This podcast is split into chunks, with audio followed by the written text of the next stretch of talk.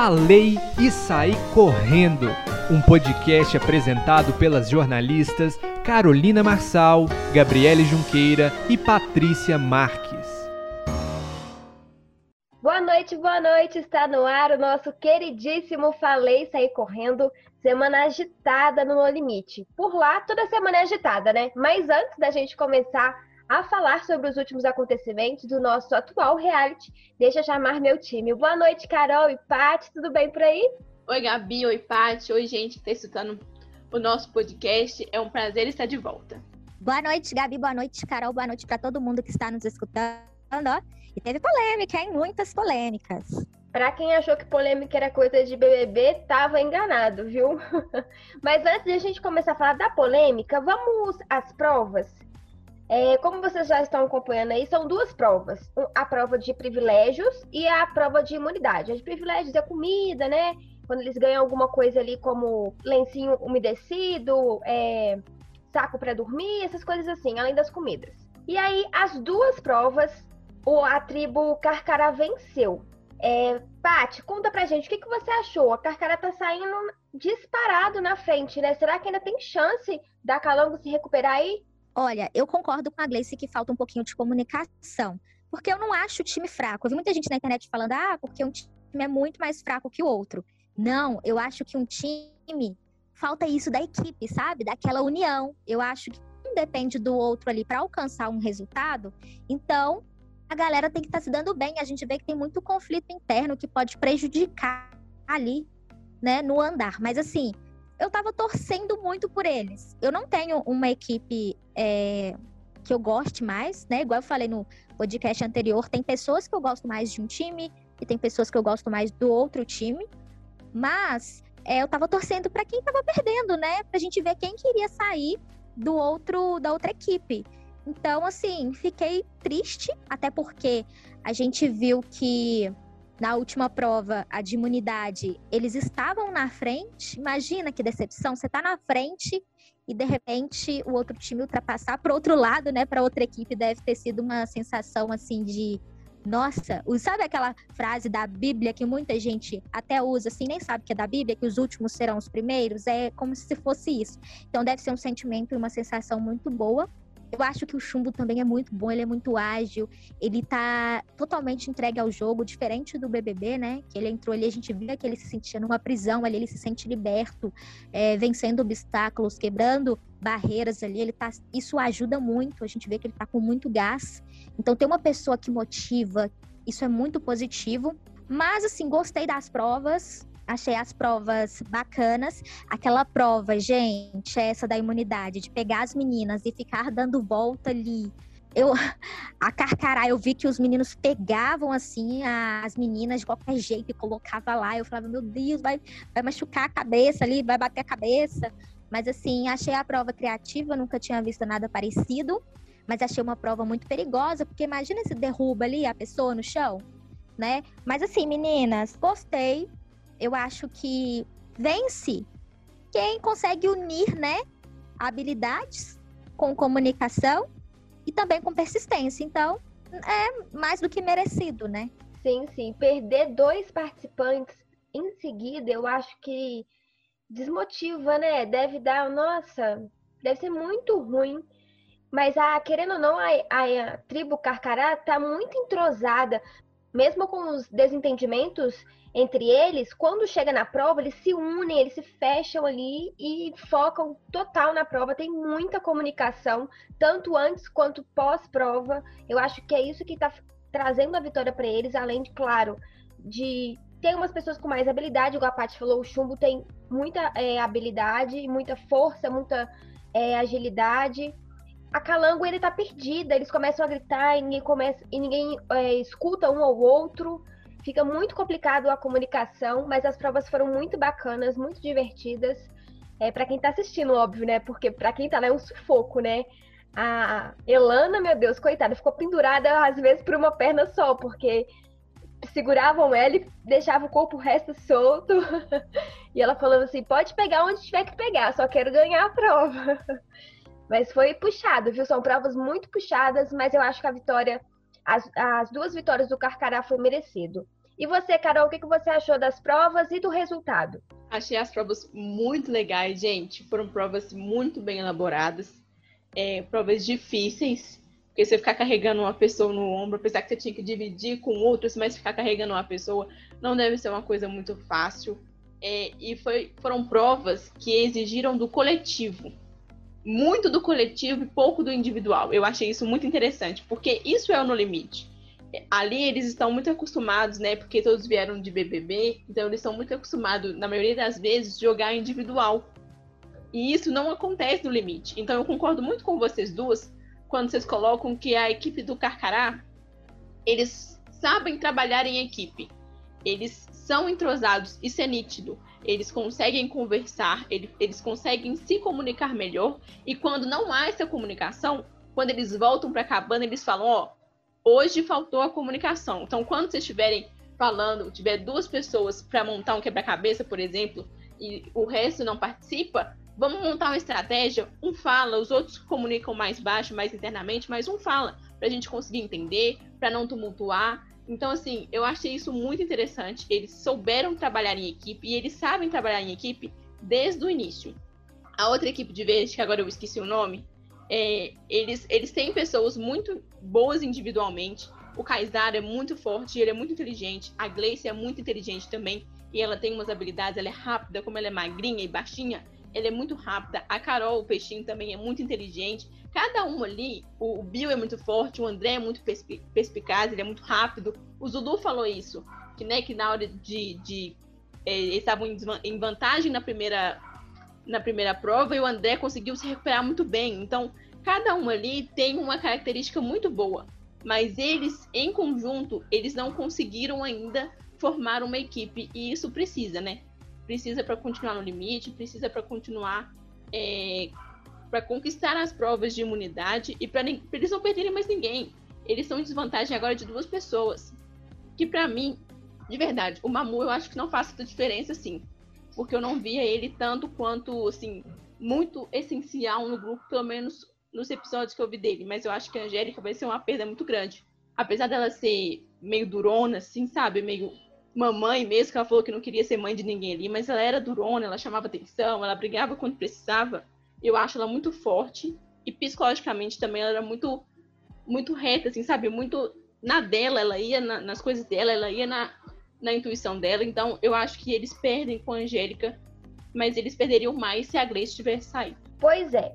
E mesmo ganhando ali as duas provas, a de privilégios e a de imunidade, teve confusão na tribo Carcará entre a Iris e a Ariadna. Tudo começou quando a Ariadna estava contando ali um pouco da vida dela. Ela teve uma vida muito dura, muito sofrida. Ela precisou se prostituir para sobreviver, né? Ela foi expulsa de casa por assumir sua sexualidade. E a Iris ali bateu de frente, falando que isso é opcional e que ela teria outra saída. É, fechada ali naquela bolinha dela de que existe um conto de fadas, como a Ariadna mesmo disse. Para quem tá nos ouvindo, a gente sabe que não é assim que funciona. Uma pessoa para chegar à prostituição é, é, o, é o último caminho, é a última solução que ela tem ali. Ela precisa daquilo para sobreviver, por sobrevivência. E é um assunto muito complicado e eu achei que a Iris magoou e, e, não só a Ariadna naquele momento, mas todas as pessoas que estão nessa condição. Ninguém quer estar nessa condição. Infelizmente acontece e felizmente a Ariadna conseguiu se erguer, sair dessa situação é, e dessa vida que é triste e é muito dura. É, Carol, conta pra gente o que você achou sobre essa discussão, essa confusão entre as duas. Primeiro, eu, eu achei muito sensato o que o Zulu falou. Quando ele fala assim, é, com a vida das pessoas a gente não dá opinião, a gente não dá pitaco, é isso. A Ariadna passou por situações, passou por problemas, passou por preconceitos que pessoas como a Iris não vão entender. Talvez até nós aqui não entendemos. Pelo menos eu não, não conheço ou não passei por uma, por uma situação parecida com isso.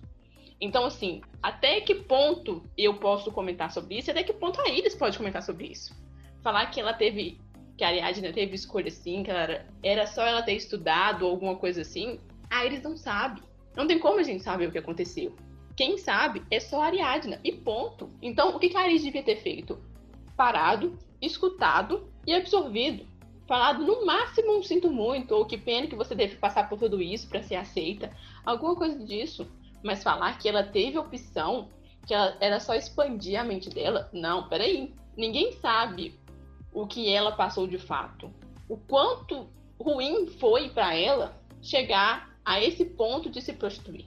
O que ela fala de que as pessoas olhavam para a carteira de identidade dela e olhavam para a cara dela e via que era um, o nome de um homem no rosto de mulher ou no corpo de mulher, é muito duro isso, gente. Aí eles não têm que dar opinião, sabe? Eu, eu fiquei super incomodada com a fala dela.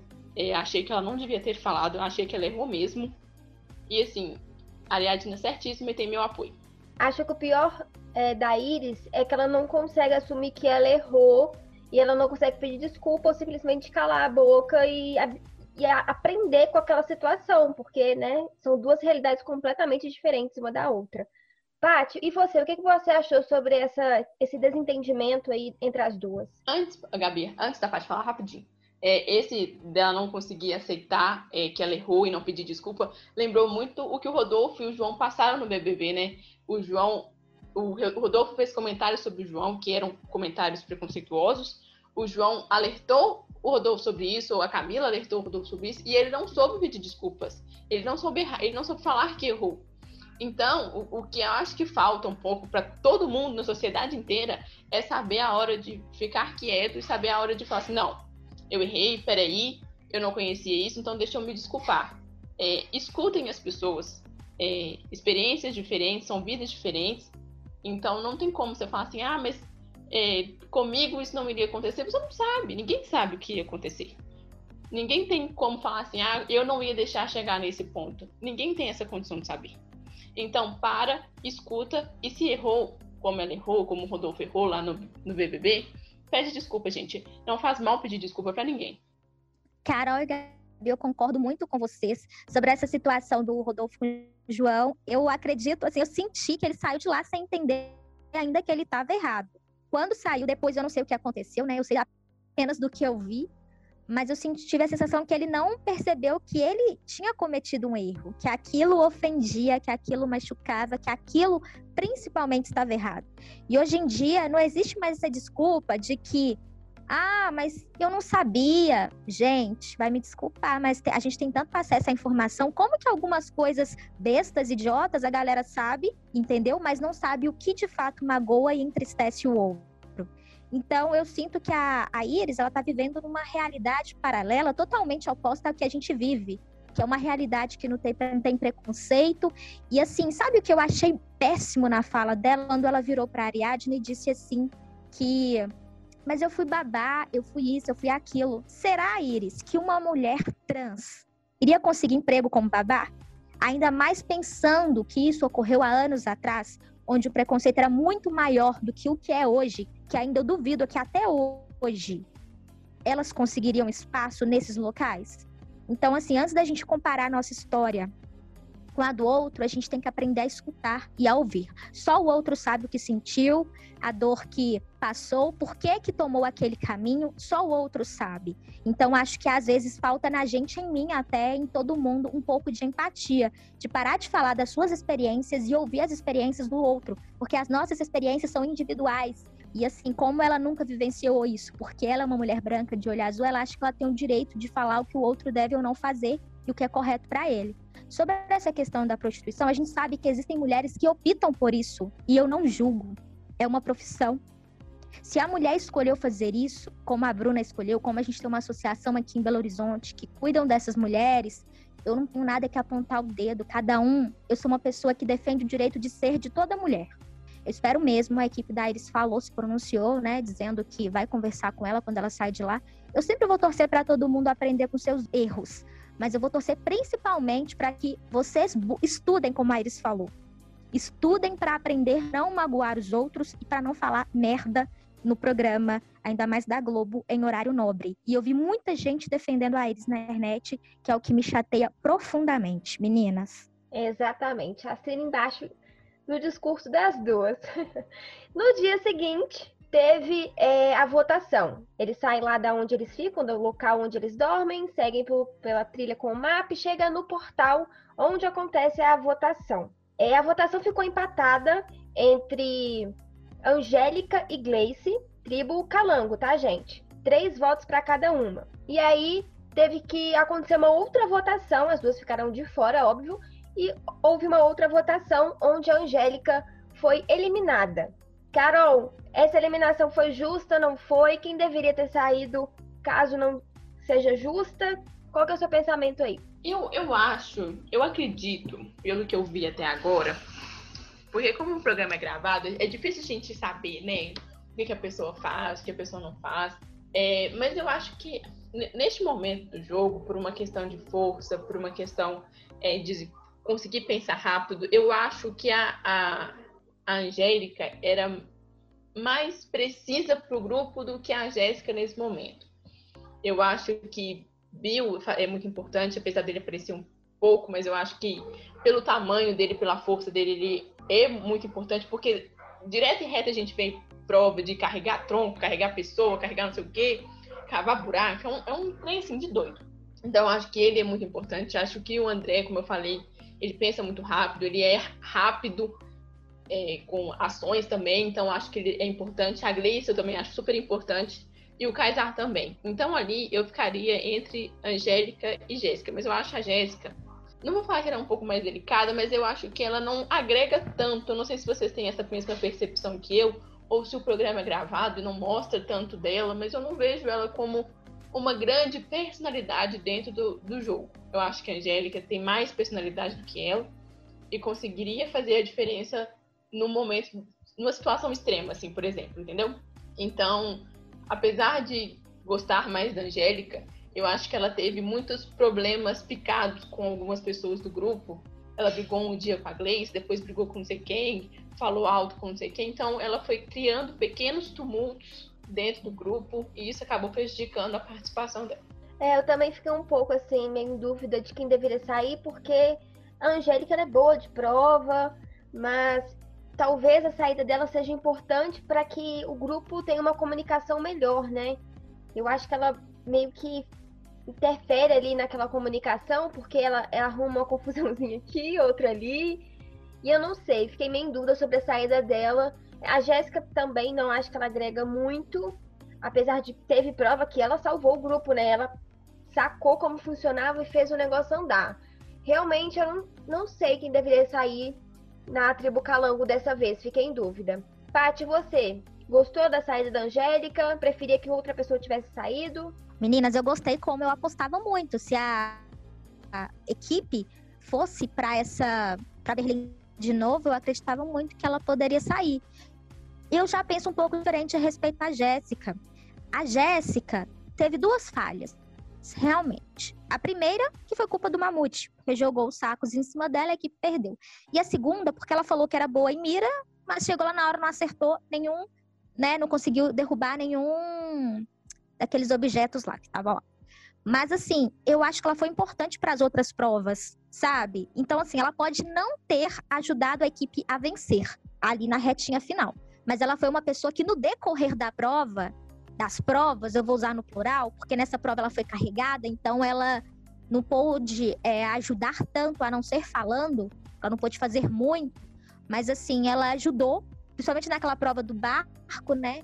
E eu, já a Angélica, eu acho ela um pouco morna. Eu acho que ela grita muito, traz muito ruído, prejudica a comunicação do grupo e causa muito estresse. Então, na hora, você tá ali tentando concentrar e a pessoa gritando, gritando. Eu, pelo menos, se alguém parar atrás de mim, eu estiver escrevendo uma redação para alguma matéria, o que for, sei lá, vai tirar minha concentração na hora, eu vou ficar maluca. Então, acho que ela prejudicava um pouco a equipe nisso. E também, né, gente, é, a gente sabe que ela fez um jogo duplo ali com o Mahmoud, então eu sei que isso não representa nada ali. O que importa é você sair bem nas provas, você é inteligente, você contribui para a equipe ali para ajudar a ganhar. Mas assim, para mim aqui dentro ainda pesa bastante esse fato da pessoa mentir na cara dura para tentar se escapar ali. Era melhor não falar nada. Eu acho que quem mente na cara dura assim é uma pessoa de caráter duvidoso, na minha opinião. Então fico um pouco desconfiada. Mas eu gostei do resultado sim. Eu acho que agora, igual a Gabi falou, a comunicação vai funcionar melhor na equipe. Então, Vamos ver, né, no decorrer da semana. Ainda tô naquela expectativa de que o Bonin tem que liberar mais conteúdo pra gente assistir. é isso, minhas considerações, meninas. Pois é, então vamos caminhar o nosso podcast já para o final. É, vamos falar então sobre expectativas do próximo eliminado, né, na próxima terça-feira. Bom, já vou palpitar aqui. Eu acho que se a tribo Calango perder de novo a prova da imunidade, precisar votar, acho que a Gleice vai ser a mais votada ali, porque, né, já que ela recebeu a mesma quantidade de votos que a Angélica naquela votação, acho que o dela tá na reta. E se for a tribo Carcará, acho que o da Iris com certeza tá na reta, porque todo mundo ali não teve coragem de falar, mas todo mundo foi contra a fala dela. Carol, o que, que você acha? Quem vai ser eliminado aí na próxima semana? Olha, eu não tenho um grupo ainda. Eu não tenho uma torcida. Tem, tem hora que eu torço muito pro verde, tem hora que eu torço muito pro laranja. Ai, gente, não vou decorar os nomes, eu vou chamar de verde e laranja, pra mim vai ficar mais fácil. É... Mas eu quero muito que um do laranja saia do Carcará pra poder equilibrar o jogo de novo. Porque se sair mais um do Calango, vai ficar, se não me engano, 5 contra 7 ou 8 vai ficar muito discrepante, vai ficar muito desigual. E eu, eu quero ação, eu quero emoção, sabe? Eu quero treta e areia voando e eu quero isso, entendeu? Então, assim, eu vou torcer dessa semana especificamente. Eu vou, torcer, eu vou torcer para a equipe do, do Calango só para ter algum eliminado do Carcará. E eu tô com você, Gabi. Eu acho que a Iris roda por essa confusão com a Ariadne. E você, Paty, tá torcendo para quem sair na próxima terça? Bom, meninas, é, eu acho que a Iris sai não pela confusão, mas porque ela é uma jogadora ruim mesmo. Então, assim, nada mais justo que ela saia, porque ela acrescenta e ela agrega muito pouco ali na equipe. E eu não sei se a Gleice sai, não, sabe por quê? A Gleice só caiu ali na reta porque ela e a Jéssica perderam a prova juntas. Eu só não entendi por que ela recebeu mais votos que a Jéssica. Apesar que, na minha opinião, nenhuma das duas deveriam receber votos. Até acho que os meninos mereciam receber mais votos que as meninas, viu? Não vou mentir, não. Porque eu acho que eles usam muita força e o pouco cérebro. Acho que falta pensar mais, criar mais estratégias. Eu acho o Bill muito. Como é que eu posso dizer? Não gosto da palavra lerdo, não, mas eu acho ele muito. É no mesmo significado, mas de uma forma menos ofensiva. mas assim, sei lá, eu vou, vou apostar que talvez saia o André não sei, tô na dúvida, porque ele é ágil, né? Mas eu tô um pouco na dúvida. Talvez. Vai depender muito da prova também, de quem for ruim. Eu acho que na equipe deles, é, eu acho que todos ali são bons. Então vai depender muito de quem contribui para perder. Quer dizer, de quem é atrapalhar o time, ou de quem perder alguma coisa importante, entendeu? Agora, na outra equipe, já acho que a Iris ela é muito inferior aos outros integrantes. Eu acho que é, ela, eu vejo a Ariadna com suas limitações, ela confessa que ela é sedentária, mas eu vejo ela muito mais fogo nos olhos e garra para vencer, sabe? Então eu acho que a Iris está na mira por isso. É isso, meninas. Gente, vamos puxar o ganchinho aqui rapidinho, uma curiosidade dessa semana. É, o André Marques foi picado por um inseto durante as gravações do reality. O inseto foi identificado como sendo a vespa caçadora. É, apesar da dor aguda da picada, uma picada mais dolorida do mundo e do ferrão de cerca de um centímetro, a toxicidade do veneno do inseto não apresenta complicações ao ser humano, caso não haja reação alérgica. O André está em observação e passa bem. É por hoje é isso, né, meninas? Vamos encerrando aqui. Você que está nos ouvindo, não esquece de seguir a gente nas redes sociais é, Twitter Instagram, arroba podcastfalei. Estamos também, além do Spotify, no Deezer e no Pocket Casts. Então segue a gente lá e acompanha todos os nossos últimos episódios, tanto do BBB quanto do No Limite. É, estamos de volta agora só na próxima quarta. Para vocês, um abraço, continue se cuidando. Beijo, meninas! Beijo, Pati. Beijo, Gabi. Beijo quem tá em casa. E até quarta que vem. Beijo, meninas. Beijo para todo mundo que está nos escutando. Um ótimo final de semana e até a próxima quarta-feira. Um abraço. Falei e saí correndo. Um podcast apresentado pelas jornalistas Carolina Marçal, Gabriele Junqueira e Patrícia Marques.